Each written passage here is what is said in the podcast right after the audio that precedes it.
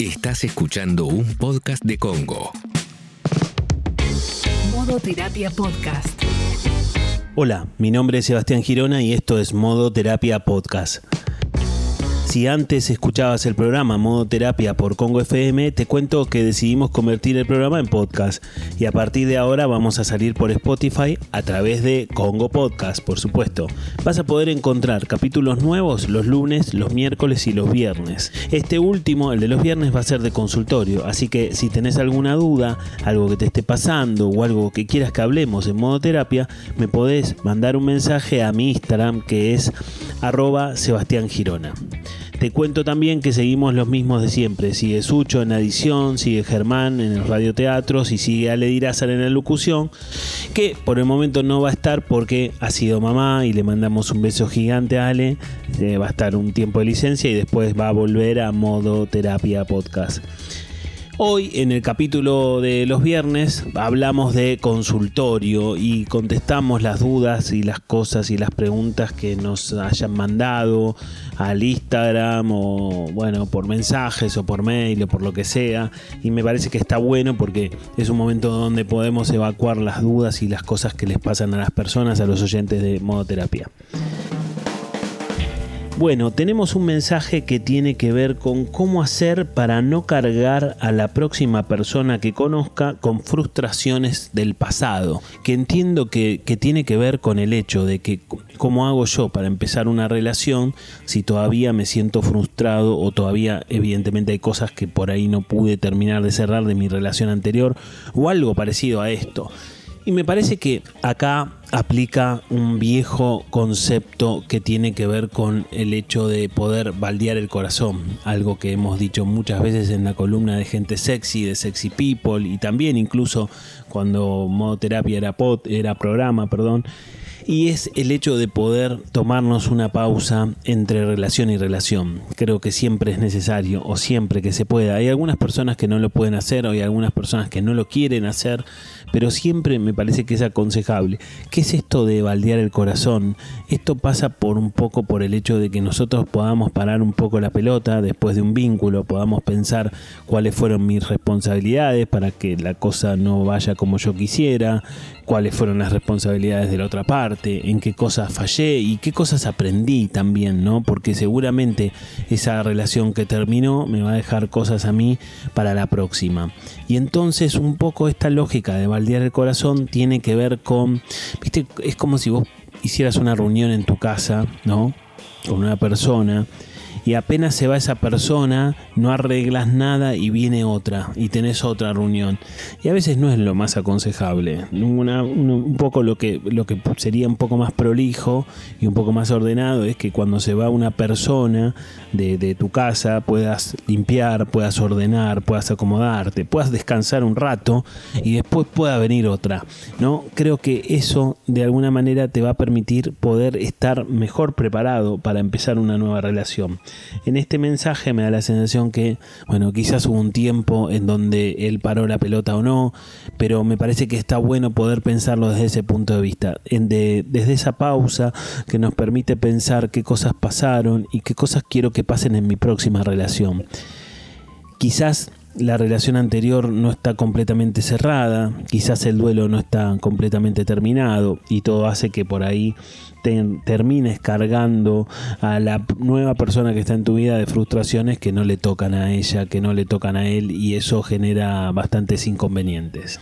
Bien, bueno, seguimos con este modo terapia consultorio y también nos llega otra pregunta que dice, bueno, ¿cómo podemos hacer, o entiendo yo, cómo trabajar el renacimiento de una pareja después de una separación y posterior reconciliación? Bueno, eso es todo un tema, ¿no? Y todo un trabajo que implica muchas cosas a la hora de poder pensar ese renacimiento. Está buena la palabra renacimiento porque me parece que es una palabra parecida a la reinvención. Yo creo que muchas veces las parejas vuelven aunque todavía no haya pasado un tiempo suficiente para que ninguno de los dos haya cambiado nada, y en ese caso la relación va a tener el desafío de reinventarse, de, de armar un vínculo nuevo, que no necesariamente tiene que ser completamente diferente al anterior, pero que sí necesariamente va a tener que tener cosas distintas para que pueda tener un, un desarrollo diferente también, ¿no? Y a veces, a veces eso lleva tiempo y a veces lleva eh, intentos y frustraciones. Creo que una de las cosas que, que una pareja necesita para reinventar después de una separación y su reconciliación es paciencia, ¿no? Entendiendo también que una pareja donde han pasado varias cosas y que esa pareja intenta volver, bueno, o mejor dicho, que una pareja que vuelve, creo que está bueno pensarlo como un intento de vuelta. O sea, no necesariamente como una vuelta, sino como, bueno, vamos a intentar volver y dependerá de esta vuelta o este intento si podemos reinventar el vínculo. O sea, lo que quiero decir es que cuando pasan muchas cosas en un vínculo y quizás no necesariamente tuvimos el tiempo suficiente para poder trabajar estas cosas, nos toca pensar que la vuelta es un es un punto de llegada, no es un punto de partida. No es que vuelvo y volvimos o volvimos y ya está y no hay nada más que hacer y seguimos, sino que en todo caso intentamos volver, tratamos de hacerlo y si, nos, si lo conseguimos los dos y nos sale bien y, y llegamos a buen puerto, entonces ahí sí, como punto de llegada, volvimos y pudimos reconstruir y reinventar nuestra relación. Es un desafío para las dos partes, no es sencillo, es más fácil de decir que de hacer, pero sí o sí implica un trabajo de las dos partes. Cada uno sabrá de qué va su trabajo, no necesariamente tiene que ser el mismo, pero sí siempre tienen que estar las dos partes involucradas. Después de una pequeña pausa seguimos contestando preguntas del consultorio de modoterapia. Si estás escuchando el podcast y algunos de los temas que tratamos te incitan a empezar terapia, está buenísimo y te va a ayudar y puedes empezar de forma remota o presencial. Sebastián tiene un equipo de profesionales súper preparados y listos para ayudarte. ¿Cómo podés hacer para contactarte? Simple, mandás un mail a equiposebastiangirona.gmail.com y él mismo te va a hacer la entrevista de admisión. Ya sabes, equiposebastiangirona.gmail.com y arranca terapia ahora. No lo cuelgues más. equiposebastiangirona.gmail.com Modo terapia. Seguimos en este modo terapia que sale los viernes, pero vos lo podés escuchar cuando tengas ganas y cuando quieras. Y este modo terapia es particular porque es el modo terapia de consultorio. Así que si tenés alguna duda, alguna pregunta, algo que te esté pasando y quieras que charlemos acá en modo terapia, me podés mandar un mensaje eh, a través de mi Instagram que es arroba Sebastián Girona y ahí yo tomo nota de esa duda y esa consulta y la responderemos en el próximo modo terapia. Nos llega una pregunta que tiene que ver con las relaciones a distancia y dice, ¿puede funcionar una relación sexoafectiva a distancia? O sea, estamos hablando no de un vínculo ni de amistad ni de, de parentesco, sino una relación de pareja, ¿no? Sexoafectiva implica esto de, bueno, nosotros vamos a estar en pareja y no estamos en el mismo lugar, no estamos en la misma ciudad y demás puede funcionar? Bueno, muchas veces las personas se presentan, se preguntan esto, ¿no? ¿Puede funcionar una relación a la distancia? Yo creo que hemos comprobado durante la pandemia que las pantallas nos han salvado, ¿no? Hemos tenido contacto con nuestros seres queridos o con personas que viven en otro país y demás a través de las pantallas. Eso es algo extremadamente valioso. Se ha comprobado también que se puede hacer terapia a través de la modalidad online, ¿no? Y podemos establecer un vínculo y, y esa terapia puede funcionar y realmente es así y eso creo que ya nadie tiene dudas de que esto puede funcionar. Ahora, cuando hablamos de una relación de pareja, una relación sexoafectiva, es algo mucho más complicado. Porque la duración de eso o la posibilidad de que eso funcione dependerá de varios factores y entre ellos hay uno fundamental que tiene que ver con el contacto físico. Una pareja necesita tener contacto físico, necesita besarse, abrazarse, encontrarse, eh, tocarse, sentir al otro, inevitablemente, en mayor o menor medida, puede haber una pareja que lo necesite menos, puede haber una pareja que lo necesite más, pero todas y absolutamente todas las parejas necesitan esto. Desde ese punto de vista, entonces, es complicado poder sostener una pareja en el tiempo si no tenemos ese contacto físico. En el medio podemos hacernos visitas, entonces viene él o viene ella o voy yo, o bueno, de alguna manera vamos tratando de paliar esa distancia y eso de alguna forma nos va ayudando y nos va haciendo que de alguna manera esa distancia la vamos llevando un poco más, pero a la larga o a la corta vamos a necesitar ese contacto físico y quizás hasta lo vamos a necesitar de manera constante. Y muchas veces lo que tienen estas parejas a distancia que tienen la dificultad de que em, quizás ese enamoramiento donde hay mayor contacto físico, mayor intensidad sexual y demás, no lo viven. Por lo menos no lo viven cara a cara, no lo viven en forma presencial, lo vivirán en, de manera virtual. Entonces cuando la pareja se puede ver, algo de eso pasará, pero no pasará en su real dimensión. Bueno, tiene varias complejidades que, se presentan a la hora de, poder establecer bueno, nada, cuestiones que tienen que ver con, con, distancias y con dificultades que se puede presentar ¿no?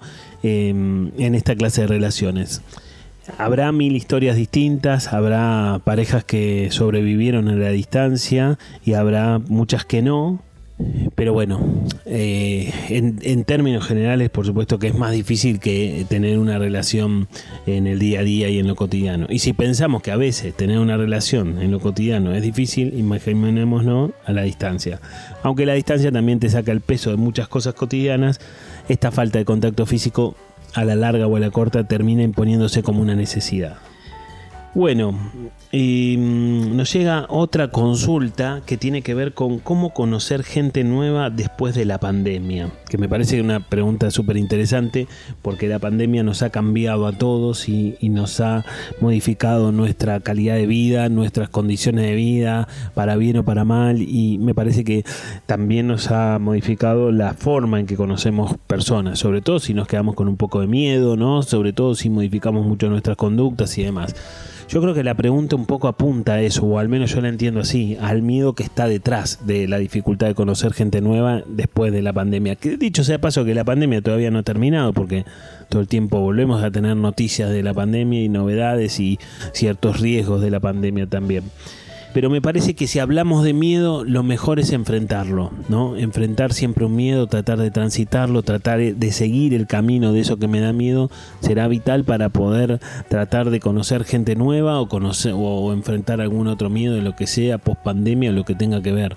Em, pero creo que es esto, de poder con, digamos, tomar valor, enfrentar y transitar los miedos que tenemos.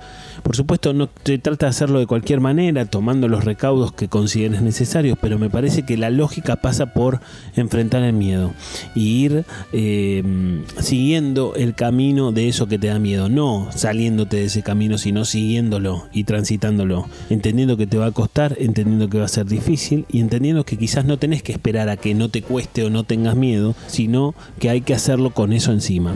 Y, eso me parece que puede ser una de las mejores cosas que, que puedo decirte frente a la pregunta. Bueno, este ha sido otro capítulo del consultorio de modoterapia. Espero que les haya servido y que les haya gustado. Pueden mandar las dudas o las consultas que tengan a mi Instagram, que es arroba Sebastián Girona, y los esperamos en el próximo Modoterapia Podcast.